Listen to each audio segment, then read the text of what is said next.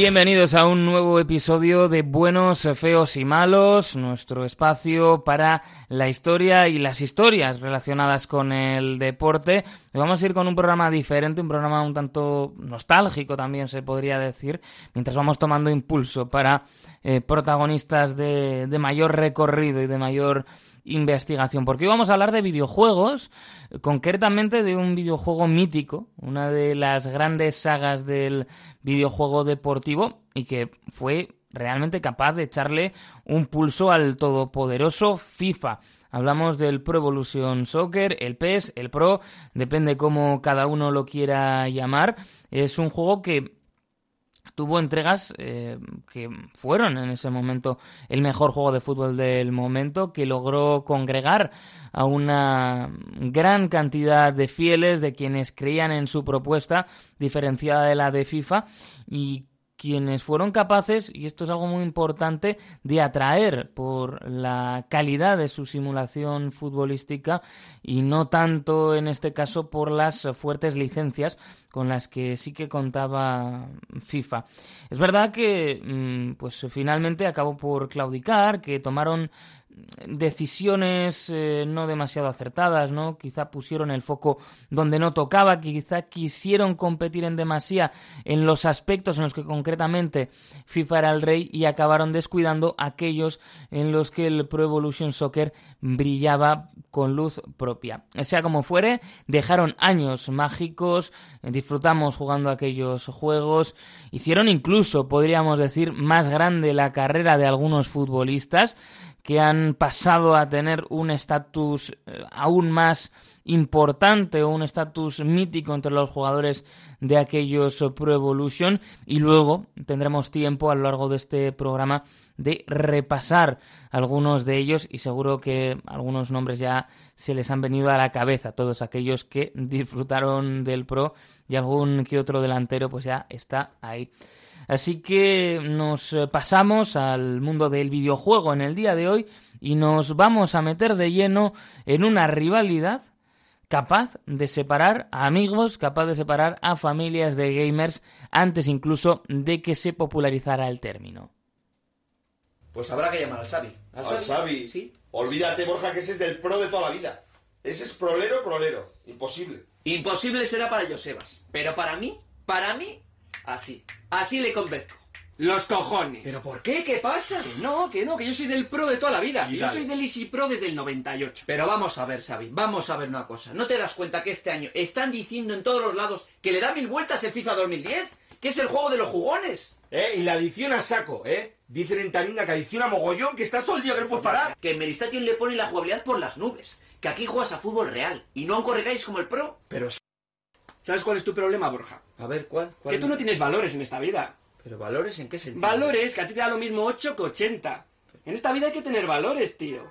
Que o eres del Pro o eres del FIFA. Que eres de Sega o eres de Nintendo. ¿Valores, Xavi? Sí. Mira, estos son valores. Estos son valores. Y no solo lo digo yo, ¿eh? Ojo, que lo dice Meristation, Vandal, Pixfans, ¿eh? Y juegochachis.com también lo dice, ¿eh? Ahí está en internet. Yo no tendré religión. No. No. Votaré a ningún partido político, lo acepto. Pero mi religión es el pro. Y mi dios el señor Konami. ¿El señor Konami su dios? Por favor, no me toquen los cojones, por favor. Konami. Sí, el señor Konami, ¿qué pasa? Le tengo muchísimo respeto. Por favor, respeto a Konami. Ah, tú búrlate, búrlate. Claro, como no has tenido nunca valores en esta vida, tú no sabes lo que es eso, hombre. ¿Tú qué cojones vas a saber lo que es eso? ¿Que no tengo valores en la vida yo? ¿Que no tengo? Por favor. Pues mira, ahora sí tengo uno muy claro. Hacer que Xavi se pase al FIFA. Hoy queríamos darle una vuelta, ¿no? En vez de arrancar con una canción, arrancar con un fragmento de la divertidísima Qué vida más triste, además una serie, ¿no? Con, su génesis aquí en, Vizcaya, en, Basauri, y que venía a resumir un poquito, pues esa rivalidad auténtica que existía entre el FIFA y el Pro Evolution Soccer y cómo a veces también los eh, que éramos de, Pro teníamos que, predicar en el desierto ante ese todopoderoso FIFA y ante esa exuberancia de sus licencias y de otros, bueno, aspectos eh, que le dotaban de su atractivo, pero que después cuando la pelota empezaba a rodar durante muchos años, el Pro Evolution Soccer de Konami fue insuperable. Vamos a empezar eh, yendo un poquito en orden, fijándonos en Konami, ¿no? La empresa detrás de esa grandísima franquicia que fue Pro Evolution Soccer. Es una empresa fundada en marzo de 1969 que mm, comenzó pues eh, teniendo sus eh, mayores éxitos en, los años ya 80, lanzó eh, juegos arcade, ¿no? Como el Scramble, el Frogger, por ejemplo, eh, que este, vamos, se ha jugado muchísimo. El, Track and Field, que luego tuvo bastantes adaptaciones también en otras consolas, ¿no? Ese juego de atletismo y se dedicó también, bueno, pues a licenciar algunos de sus juegos para que fueran lanzados en el mercado estadounidense, un mercado que era muy interesante para ellos. Además, brevemente estuvo lanzando juegos Em, para Atari 2600 en el mercado estadounidense en los 80 y fueron llegando pues en esa década en las eh, primeras em, versiones de franquicias que después tendrían bastante éxito como Castlevania como el Metal Gear también eh, fue un éxito no lo hemos puesto yo creo en, en este en este corte, ¿no? Pero el, eh, también hablaban en qué vida más triste del juego de las eh, tortugas ninja, ¿no? Que también era de, de Konami. Y fueron, pues, eh, bueno, juegos que les fueron permitiendo crecer, ir ganando cuota de mercado y así llegaron a los años 90. A partir de ahí, las mejores, las mejorías en pues eh, todo lo relacionado con la, la, industria del videojuego, con la tecnología, fue favoreciendo que se pudieran hacer eh, juegos más eh, sofisticados que representasen también mejor el deporte y en ese contexto terminaríamos llegando a el videojuego de fútbol, uno de los videojuegos de fútbol por antonomasia como fue el Pro Evolution Soccer.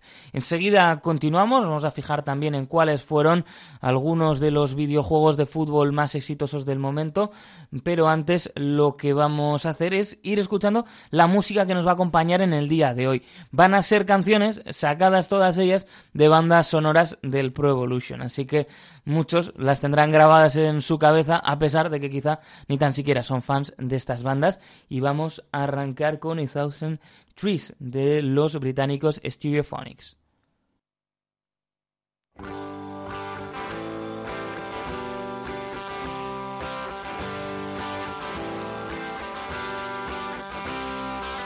Standing at the bus stop with my shopping in my hands when I'm overhearing elder ladies as the rumors start to fly. Hear them in the schoolyard, in the scrapyard, in the chip shop, in the phone box, in the pool hall, at the shoe stall. Every corner turn around. Starting with a schoolgirl who was running, running home to her mom and dad. Told them she was playing in the change room of the local football side. I said, tell us again. She told him again, tell us the truth. He found it hard to believe, cause he thought I was Steve. He betrayed me, thought Uncle John was a father of three. Only takes one tree to make a thousand matches. Only takes one match to burn a thousand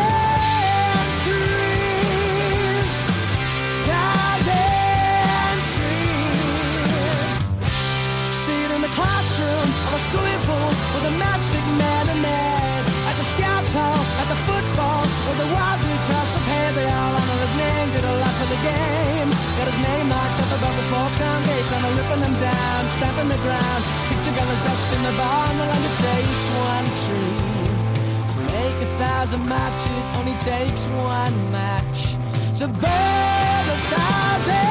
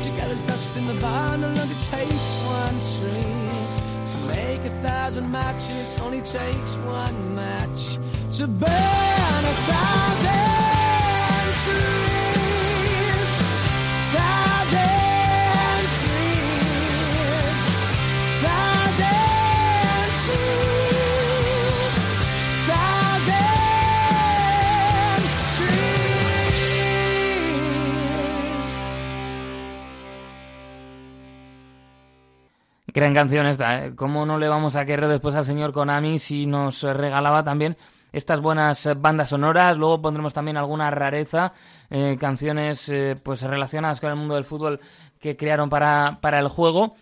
Y Stereophonics tuvo también alguna otra canción en las bandas sonoras que fue de las más icónicas de todas las que han quedado, eh, pues ya no solo en lo referente al Pro, sino eh, en esa competición que también llegaba a las bandas sonoras de FIFA y de Pro. Aunque es verdad que aquí solía ir eh, mejor nutrido también de licencias el FIFA en ese aspecto.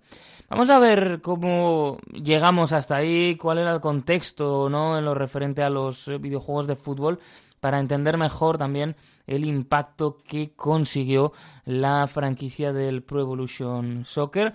Eh, evidentemente, para que todo pudiera empezar a, fluir, era vital que pudieran aparecer diferentes colores en los videojuegos.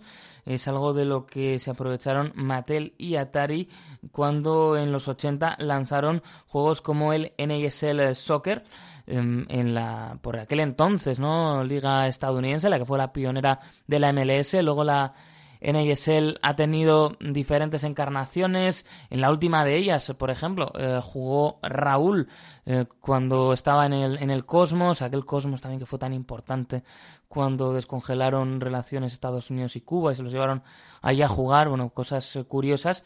Y por aquel entonces era la NASL original que fue capaz de atraer grandes eh, jugadores. También el Pelé Soccer eh, que eran, bueno, pues juegos eh, sencillos que tiraban ahí de las eh, licencias para atraer a los jugadores, pero que estaban muy lejos de ser juegos de fútbol. Yo he tenido la suerte de no haberlos jugado, ¿no? Porque, hombre, parecen cosa dura, pero sí que buscando, ¿no?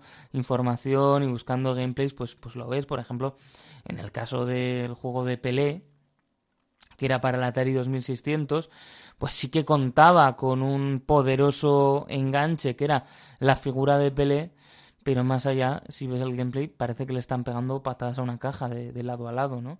Pero bueno, eh, sí que es cierto que Atari se manejaba muy bien con eso de las licencias, con atraer cuestiones externas que hicieran el videojuego más vendible y evidentemente pues eh, Pelé era una de esas figuras que, que podía vender eh, videojuegos. Eh, seguramente, bueno, no sé si ahora, porque ya no hay mucho mercado para todo lo que esté más allá de, de FIFA, pero Pelé sigue siendo un nombre que, que es interesante para, para muchos productos. ¿Qué ocurría? Que había muchas dificultades con la, con la tecnología y una vez eh, pasabas ¿no? de, la tapa y de las personas tan interesantes eh, que eran quienes te vendían el juego, pues eh, bueno, eran todavía limitados por aquel entonces. Había muchos desafíos tecnológicos para poder llevar el fútbol en toda su complejidad a esos videojuegos. Una de las complejidades, por ejemplo, pasaba por el número de futbolistas en, en pantalla, también la dificultad para trasladar eh, toda la amplia variedad de acciones que se dan en un partido de fútbol, trasladarlo a unos mandos todavía muy, simples, ¿no? Y muy poco complejos, pero bueno, eh, lo que se trataba de llevar era pues un poco algo que nos recordase, aunque fuera vagamente en algunos casos, a las retransmisiones eh, televisivas. Estaba acordando ahora no sé si, si lo contamos, creo que sí, ¿no? En aquel episodio que dedicamos a la figura de John Madden y, bueno, cómo tuvo grandísima importancia para el desarrollo del videojuego deportivo gracias a su implicación en la franquicia de fútbol americano de eSports. Un Madden que fue clave por su insistencia, ¿no? En que aparecieran todos los jugadores, en no hacer una versión reducida porque creía que si se implicaba se iba a implicar al fondo y que tenía que ser lo más fiel posible al deporte que tanto amaba. Bueno, pues esas cosas se fueron viendo también en el mundo de, nuestro fútbol.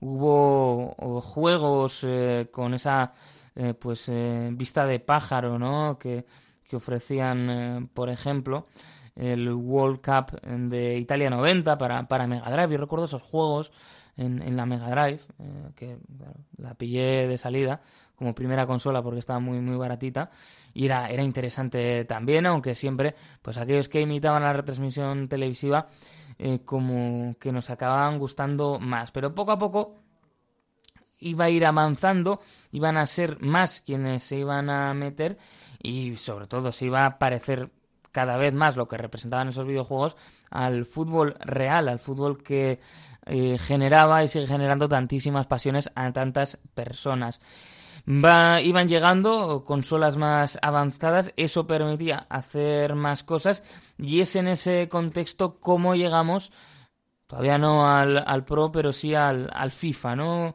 O a las franquicias eh, de eSports que marcarían un antes y un después. Hay que decir que Electronic Arts no las tenía todas eh, consigo.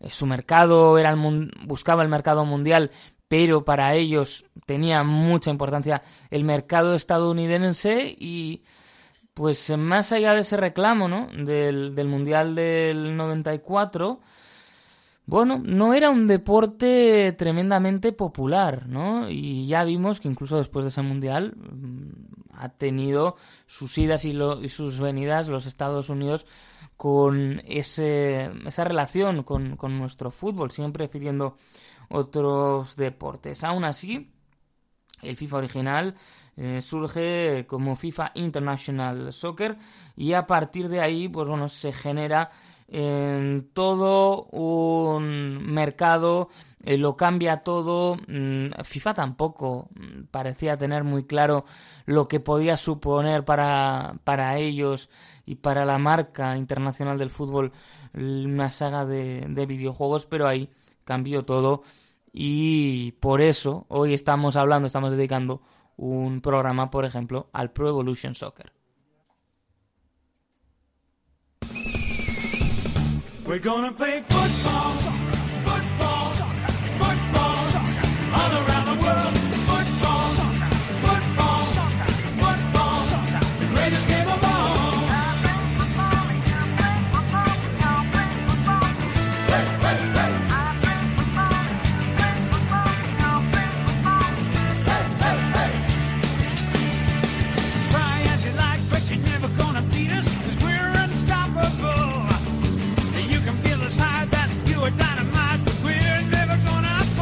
Cause we're gonna play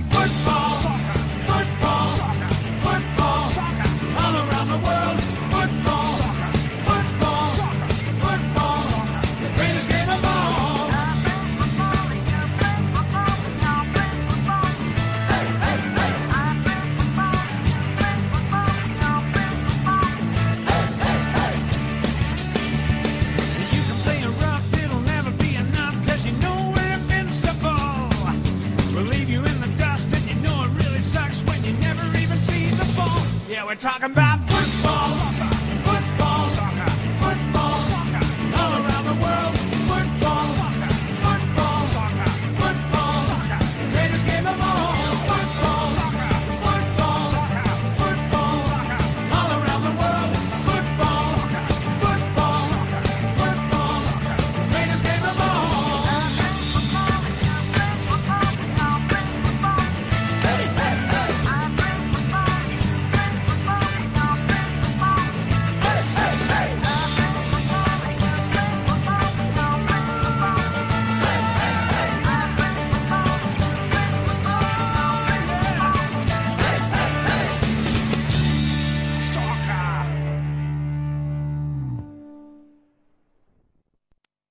La canción es verdad, puede ser un poquito cutre por momentos, pero es un clásico de todos los que le hemos dado eh, muchas horas de juego al Pro Evolution Soccer, al que ya hemos llegado, hemos ido recorriendo un poquito, poco a poco. Seguro que hay gente que sabe mucho más en sus casas, por eso eh, todo lo que digamos pues lo, lo, pueden poner en cuestión. Está hecho desde el cariño, eso sí.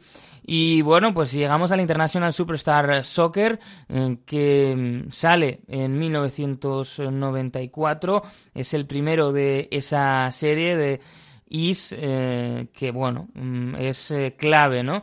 Para que fueran llegando en pues eh, los proyectos futbolísticos de, de, Konami. Un país no también Japón que futbolísticamente pues seguimos asociándolo a un par de estrellas que sí que han jugado estrellas de fútbol japonés que luego no han tenido quizá ese estatus en Europa pero que bueno han podido tener carreras. Y obviamente a Capitán Tsubasa a Oliver y Benji que ha marcado también. Yo creo que Oliver y Benji se merecerían también un, buenos eh, feos y malos. No sé cómo no, no, se me ha ocurrido antes. En 1997 sale el International Superstar Soccer Pro, el IS Pro, dividiendo pues un poco esas dos eh, franquicias y es eh, considerado uno de los juegos que cambia por completo la situación del videojuego deportivo. Hasta entonces FIFA dominaba el videojuego de fútbol, pero este eSpro eh, introduce un nuevo motor 3D, unos gráficos eh, mejores y sobre todo lo que consigue es que el juego en sí mismo, el fútbol dentro del videojuego, eh, sea más sofisticado, ¿no?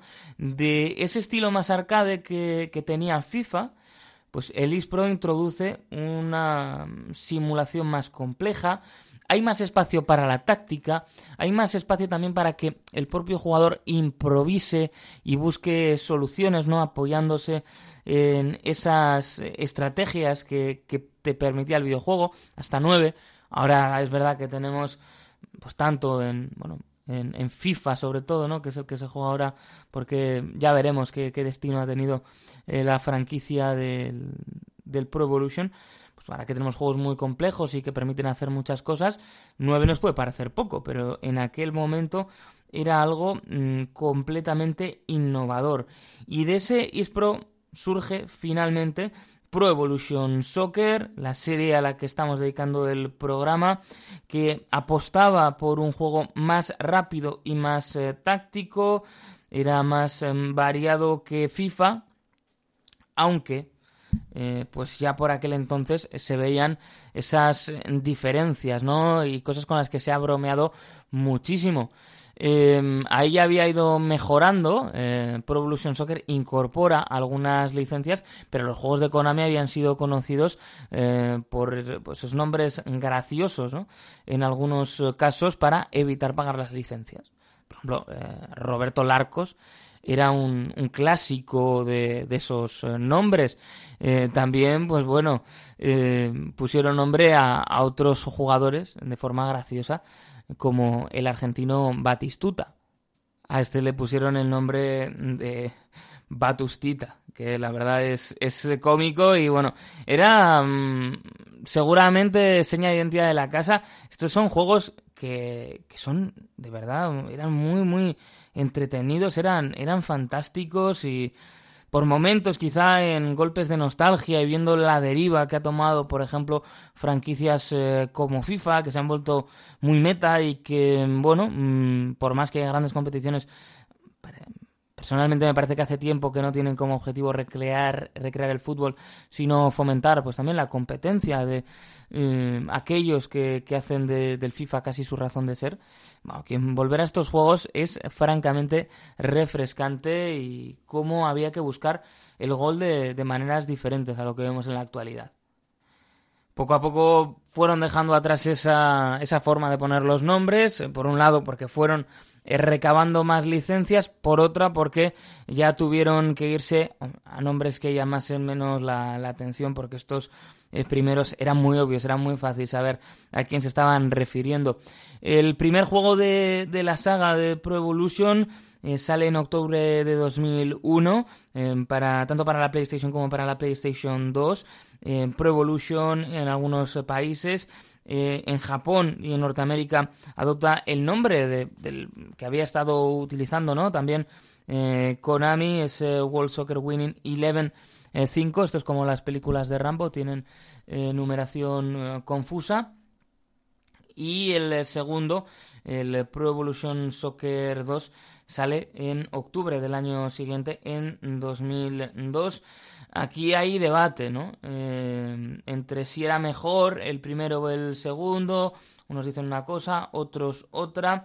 Es eh, cierto que era un juego más eh, rápido el que proponía este Pro Evolution Soccer 2 Winning Eleven 6. que permitía también ¿no? pues más robos de, de balón y incluía esas sesiones de entrenamiento. Yo recuerdo si era en este, pero era francamente llamativo ya en su traducción al castellano, ¿no? Cuando fallabas los retos en los entrenamientos, eh, ponían en, letras mayúsculas, además muy evidente, haz fallado, ¿no? Eh, no había pasado, yo creo, la corrección de textos y, llamaba la, atención pues ver un, error tan, tan claro, ¿no? Esa Z eh, que no pintaba nada eh, cuando, cuando ibas eh, fallando.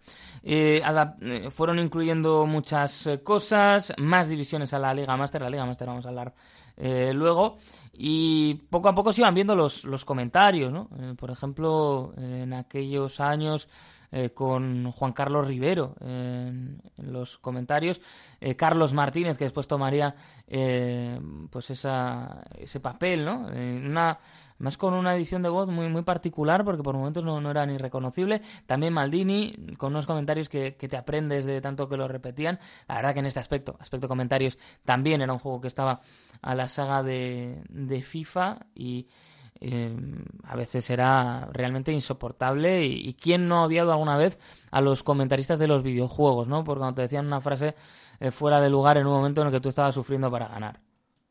Como decíamos antes, también son años en los que, bueno, mm, esos nombres que eran muy obvios y fáciles de eh, reconocer, fueron cambiando. antes, por ejemplo, el United llamabas Manchester y ya está. El Real Madrid llamabas Madrid y lo tenías.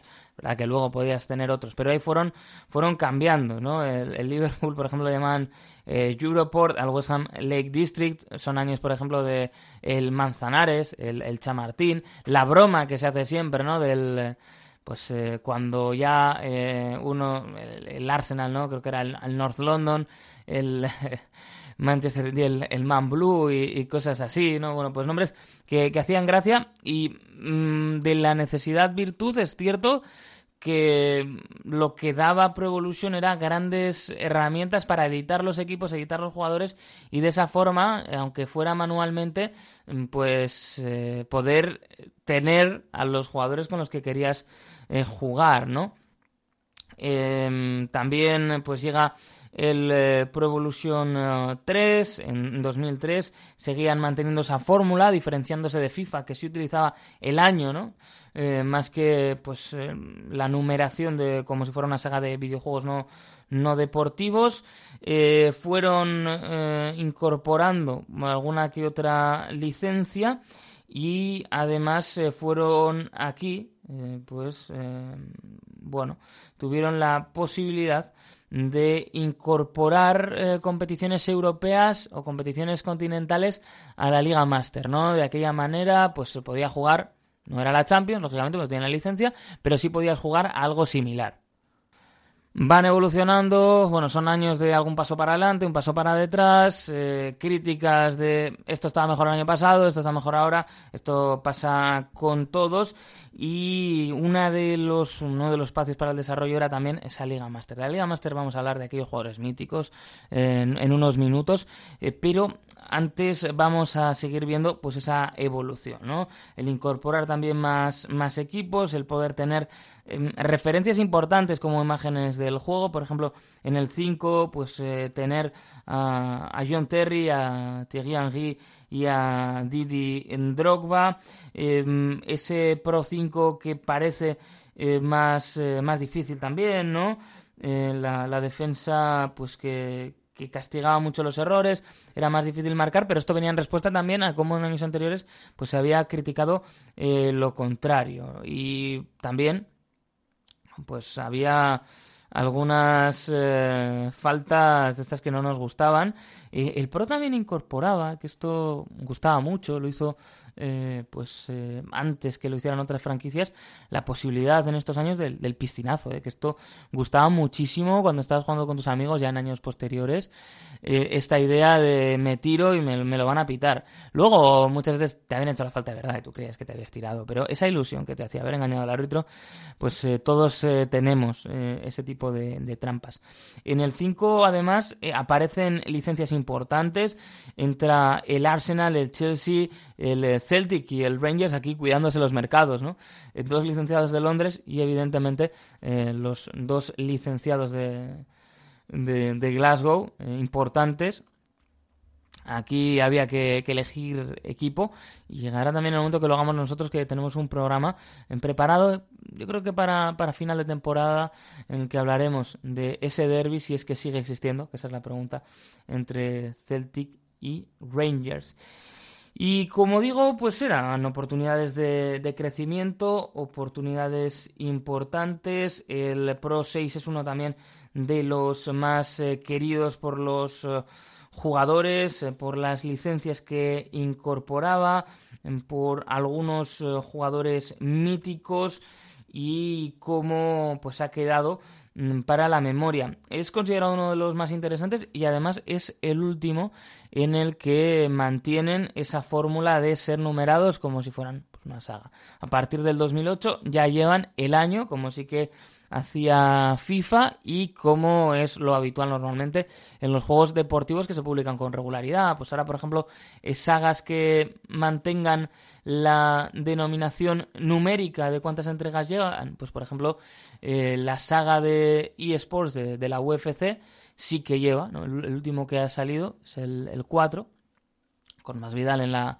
en la portada y claro, esto también tiene, tiene una explicación y es que no sacan los juegos de forma anual, con lo cual ahí se entendía mejor. Pero es cierto que no tiene mucho sentido para eh, la saga de, de, Pro Evolution mantener eh, esto de el, el 5, el 6 y demás y de ahí pues que llega la adaptación en el año eh, bueno, 2007, en octubre de 2007, que sale ya el Pro Evolution Soccer 2008. Es un juego que tiene varios retos eh, y que pues se golpea también, ¿no? Empiezan a llegar igual los, los fracasos para, eh, para Konami en este aspecto. Por ejemplo, en, en Play 3 eh, no funciona demasiado bien, eh, tiene muchísimos problemas. Bueno, le sucedían de todo a este, este juego, tenía muchos fallos. Esto, es, esto también es, es verdad. Eh, pero eh, continúa, ¿no? Eh, trabajando en, en, ese camino, sigue siendo todavía por aquel entonces un contendiente real al trono de mejor eh, juego de, fútbol. Al año siguiente, claro, eh, Messi, ¿no? En, en portada, esta también es una bastante recordada. Y aquel año incluyen también la posibilidad de jugar pues un modo leyenda con un único jugador, que esto ha tenido siempre eh, presencia, ¿no? O ha tenido desde entonces presencia en, en los juegos. Eh, FIFA lo intentó también, añadiendo luego años después un modo carrera con una historia. Pero aquí la sensación ¿eh? de uno es que todas estas cosas de jugar con un único jugador suelen ser eh, pues suelen parecer mejor idea antes de jugarlos que una vez lo estás jugando, que pueden ser realmente pues un poco aburridos en este caso. Voy a intentar no ser tan turras con esto, pero es que, bueno, eh, pasan los... Eh, van avanzando los años. En 2010 es importante porque, claro, ya empiezan a ver que es muy difícil competir con FIFA y que es muy difícil competir eh, sin tener licencias. Entonces 2010 es un año en el que el juego cambia por completo, eh, se va acercando en gameplay también más a, FIFA y opta por muchas licencias, de hecho es capaz de hacerse con la Champions League, eh, la Europa League y eh, introduce ambas competiciones en la Liga Master, ¿no? Era un poco la fusión de los lo mejor de los dos mundos eh, pero eh, pues también a un, a un, coste, ¿no? Y es que eh, esto lo vemos con el paso de los años. Em, lo que sucede es que Pro va apostando por diversas razones. Primero por competir por con FIFA en el contexto de vender más juegos y después por tratar de desarrollar, digamos, su propio Ultimate, porque es algo muy lucrativo para las compañías, ¿no? Esta idea de formar tu propio equipo con esos sobres digitales, eh, que fomenta los, los micropagos y demás. Y para eso necesitas tener jugadores. Y para eso, obviamente, necesitas tener licencia. Entonces, va caminando eh, por esa dirección que le va alejando del, del, cetro. Apuesta en esos años por muchas licencias también en Latinoamérica, que quizá no había explotado tanto FIFA.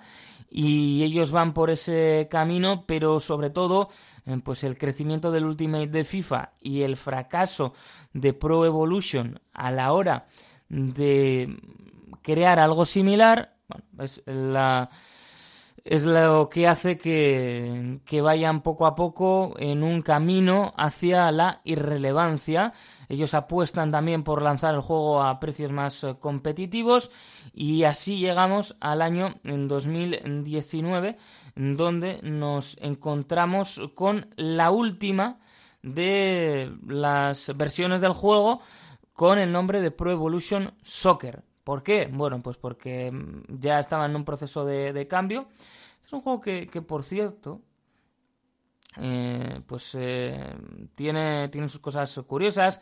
Tenía la oportunidad, y esto era interesante, por eso alargaba un poco la vida del juego, que era que podías comprarlo cuando se acercaba, por ejemplo, en este caso, eh, la euro para eh, tener pues esas, esas licencias, porque ellos seguían con el acuerdo con, con UEFA, pero claro, tampoco fue un buen año. Y al, al, año siguiente lo que hicieron eh, fue eh, lanzar, pues ya el, con el título en 2020 del eFootball PES 2020, cambiaba ese título, eh, querían también introducirlo pues como en el mundo ¿no? de, de, los videojuegos de, competición, de los eSports. Y además al año siguiente, la última edición en física, digamos, es el eFootball PES 2021, que es una eh, actualización. Es una actualización porque, bueno, pues con la pandemia eh, no lo habían visto claro, no se había desarrollado y entonces lo que sacaron fue el juego a un precio bastante reducido además que actualizaba. Pues sí, eh, es verdad, tenía las camisetas, tenía los fichajes, tenías todo, pero no había habido un desarrollo de juego. El resto estaba como tal. A partir de ahí llega una noticia pues que dio mucho que hablar, que es el pasar a un formato free to play y prácticamente a la irrelevancia porque es difícil que en esos términos pueda competir con el FIFA. Hemos contado así de manera, eh, bueno, pues un poco personal la historia del, del, Pro Evolution Soccer y vamos ahora a divertirnos un poquito con nombres míticos, jugadores reales y también esos jugadores que tanto daban que hablar en la Liga Master.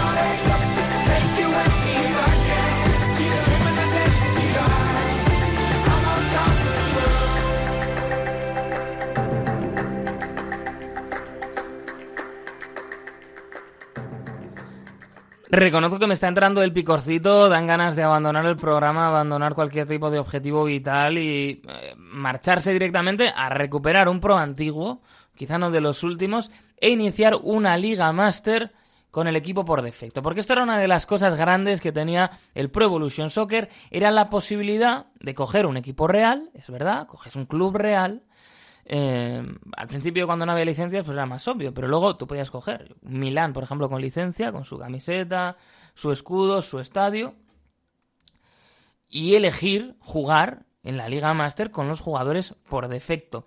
Algunos de ellos son historia del videojuego, son historia del fútbol y deberían tener sus camisetas retiradas en muchos estadios, porque lo que te ofrecía Konami era una plantilla de jugadores ficticios a partir de la cual iniciar tu camino en la Liga Master. Además, podías empezar desde la segunda división, no importara qué equipo fueras, y tenías con estos miembros que tirar para adelante. Y hay algunos que son absolutamente míticos, por ejemplo, el portero Ivarov, el ruso.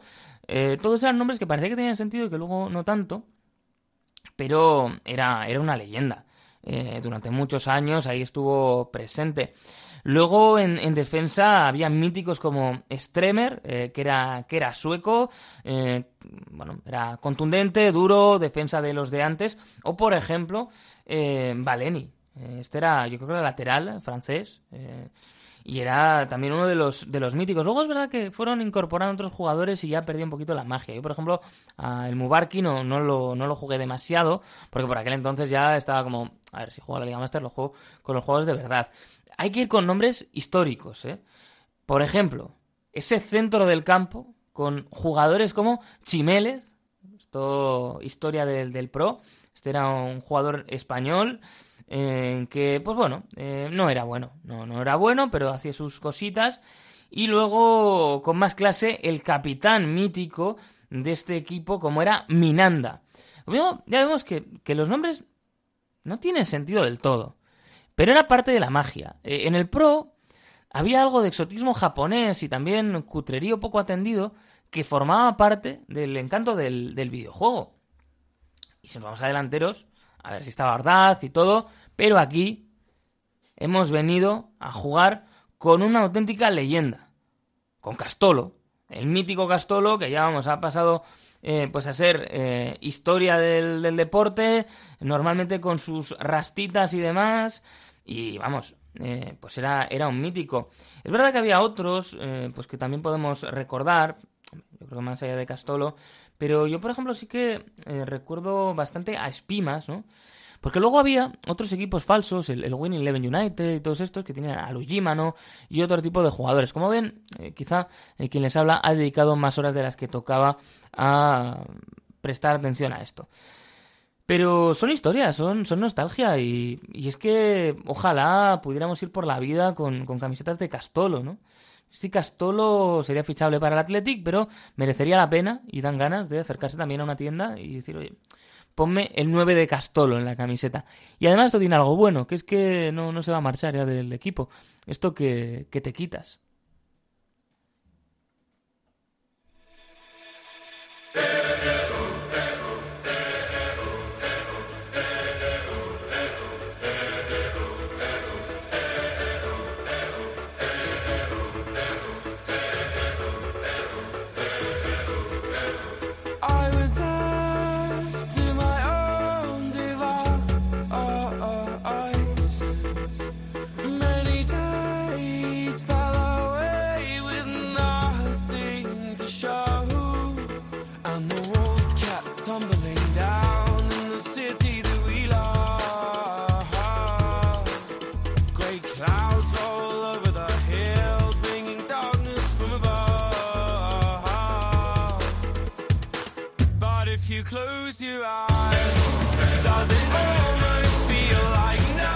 Y si esos eran jugadores míticos, eh, también lo eran algunos jugadores de carne y hueso, algunos jugadores reales que tuvieron en el Pro Evolution los mejores momentos de su carrera, mucho más de lo que consiguieron realmente sobre el césped. Y si hablamos de un nombre, yo cuando lo he dicho en la intro, era el que tenía en mente y estoy seguro que mucha gente, si alguien le, lo está escuchando, le está importando y ha jugado al Pro, también lo tenía en mente, que es el de Adriano. Adriano. Adriano mm, lo situamos seguramente sobre todo en su pico en el Pro Evolution Soccer 6. Aquello era una pasada. Jugar con aquel Inter era espectacular, porque no era el único, ¿eh? Había auténticos jugadores. Eh, Recoba, por ejemplo, era un jugón. Recoba que lo era, es verdad, pero que no tuvo tampoco actuaciones tan dominantes, quizá, ¿no? En Europa. Y lo mismo pasa con Adriano. Adriano prometía muchísimo. El Adriano de 23 años del P6 era un auténtico escándalo. Podía llevarse por delante a cualquier defensor, podía disparar con una fuerza inusitada y podías garantizarte realmente que ibas a destrozar a, tus amigos. O sea, era pelea por elegirte a ese Inter que, tenía mucho talento arriba, que, tenía también sus jugadores, ¿no? Pues que podían ser algo más de culto. Por ejemplo, me gustaba poner a, a Van der Meide cosas así del, del friqueo. Y Adriano, es verdad que pasan los años y es recordado todavía por cómo rendía en ese Pro Evolution, eh, por esos valores que tenía y cómo era capaz de alcanzar eh, una aceleración de 90 y sobre todo una velocidad de disparo de 99. Haría destrozar a cualquiera que se pusiera delante.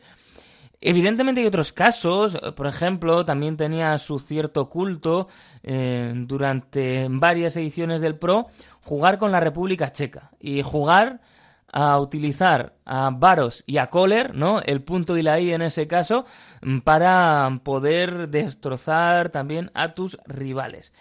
Eh, es quizá uno de los jugadores, eh, pues también estos dos, esta dupla, ¿no? De las más recordadas y de las que eh, peleaban normalmente los eh, los jugadores pues por ponérselo no era muy típico eh, cuando estabas con los amigos, pues eran los equipos que siempre querías buscar y a los que podías sacarle mucho, mm, pero que mucho partido. Pero luego hay otros casos de jugadores que fueron, bueno, tuvieron grandes versiones en este juego y luego quizá no llegaron a tanto. O a Femi Martins también en aquel Inter junto a Adriano, es que podías hacer mucho daño porque se iba a 99% de velocidad, de aceleración. Eh, hay que tener en cuenta que se habían implementado la posibilidad de que los jugadores fueran mejorando en la Liga Master y algunos eran una auténtica pasada. Pues Martins, por ejemplo, como decimos, eh, lo era, ¿no? Eh, había otros a los que, vamos, también le podía sacar chispas. Arjen Robben, qué jugador, ¿eh? qué jugador eh, pues eh, con su paso por el Chelsea primero, Bayern Múnich, eh, también en su presencia en el Madrid, un jugador muy interesante, uno de esos jugadores que te hacía siempre la misma jugada y no pasaba nada porque tú seguías, seguías dándole y seguías, es decir, te la iba a hacer, sabías lo que iba a hacer y te la hacía. Que eso yo creo que es la muestra máxima de calidad. Y hablando de aquel Inter, también estaba Mijalovic, que era un jugador que crecía muchísimo y que podía, eh, por ejemplo, alcanzar en 96 en los tiros de falta, ¿no? de, precisión sobre 100. Así que ahí podías hacer de todo. Y luego podemos entrar también en el eh, territorio apuestas, es decir, eh, jugadores que, pues como sabemos que los usuarios juegan varias temporadas en un año, ¿no? hasta que salga el siguiente, ¿qué buscan los creadores de los videojuegos? Pues simular de alguna manera el crecimiento que pueden tener estos deportistas para que puedas apostar, para que puedas fichar por jugadores jóvenes que después se convierten en estrellas. Y, por ejemplo, Alan Smith era un jugador que crecía muchísimo, un jugador lastrado por las lesiones, eh, que pasó entre otros por el Leeds y por el Manchester United y que en aquellos, en algunas ediciones del, del, Pro Evolution, pues podía crecer muchísimo. Recuerdo más jugarlo en años en los que el, el, United estaba, estaba con licencia y sí, era un jugador al que le podía sacar muchísimo partido. Eh, luego, evidentemente, pues hay grandes jugadores que también funcionaban muy bien, eh, como Cristiano Ronaldo y aquellos que recordamos, decíamos antes, ¿no? pues aquellos que tuvieron sus eh, licencias eh, falsas y que son muy queridos como podía ser Roberto Carlos, conocido como Roberto era Roberto Carlos, que era Roberto Larcos en el Pro Evolution. Todos ellos, como decimos, muy queridos, todos, eso sí, palidecen ante la figura de Adriano, un tipo al que la vida pues después le, le fue pasando factura, no era un tipo que se cuidara, tuvo también sus problemas, eh, y eso le acabó mm, haciendo ser casi exfutbolista a una edad muy temprana y dejar unos últimos años en los que no rindió como se le había visto en el Inter y sobre todo no rindió como de él se esperaba en el Pro Evolution Soccer.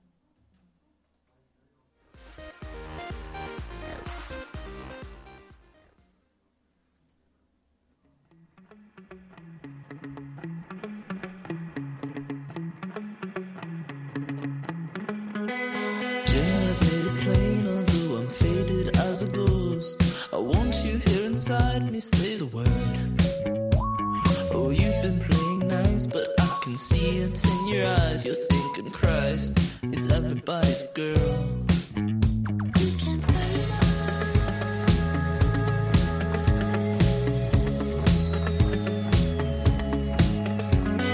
Jane, I seen you at the club. You're tearing up the rug. With no regard for form, you're such a brute. How to ride elbow for the girls who hate you just don't know.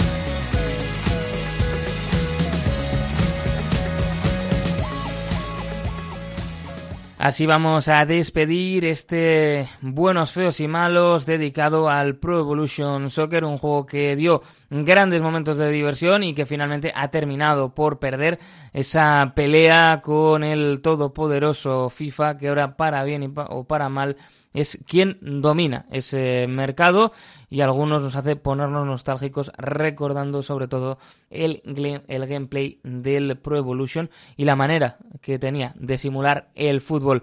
Próximamente más historias e historia del deporte en buenos, feos y malos. Hasta la próxima. Agur.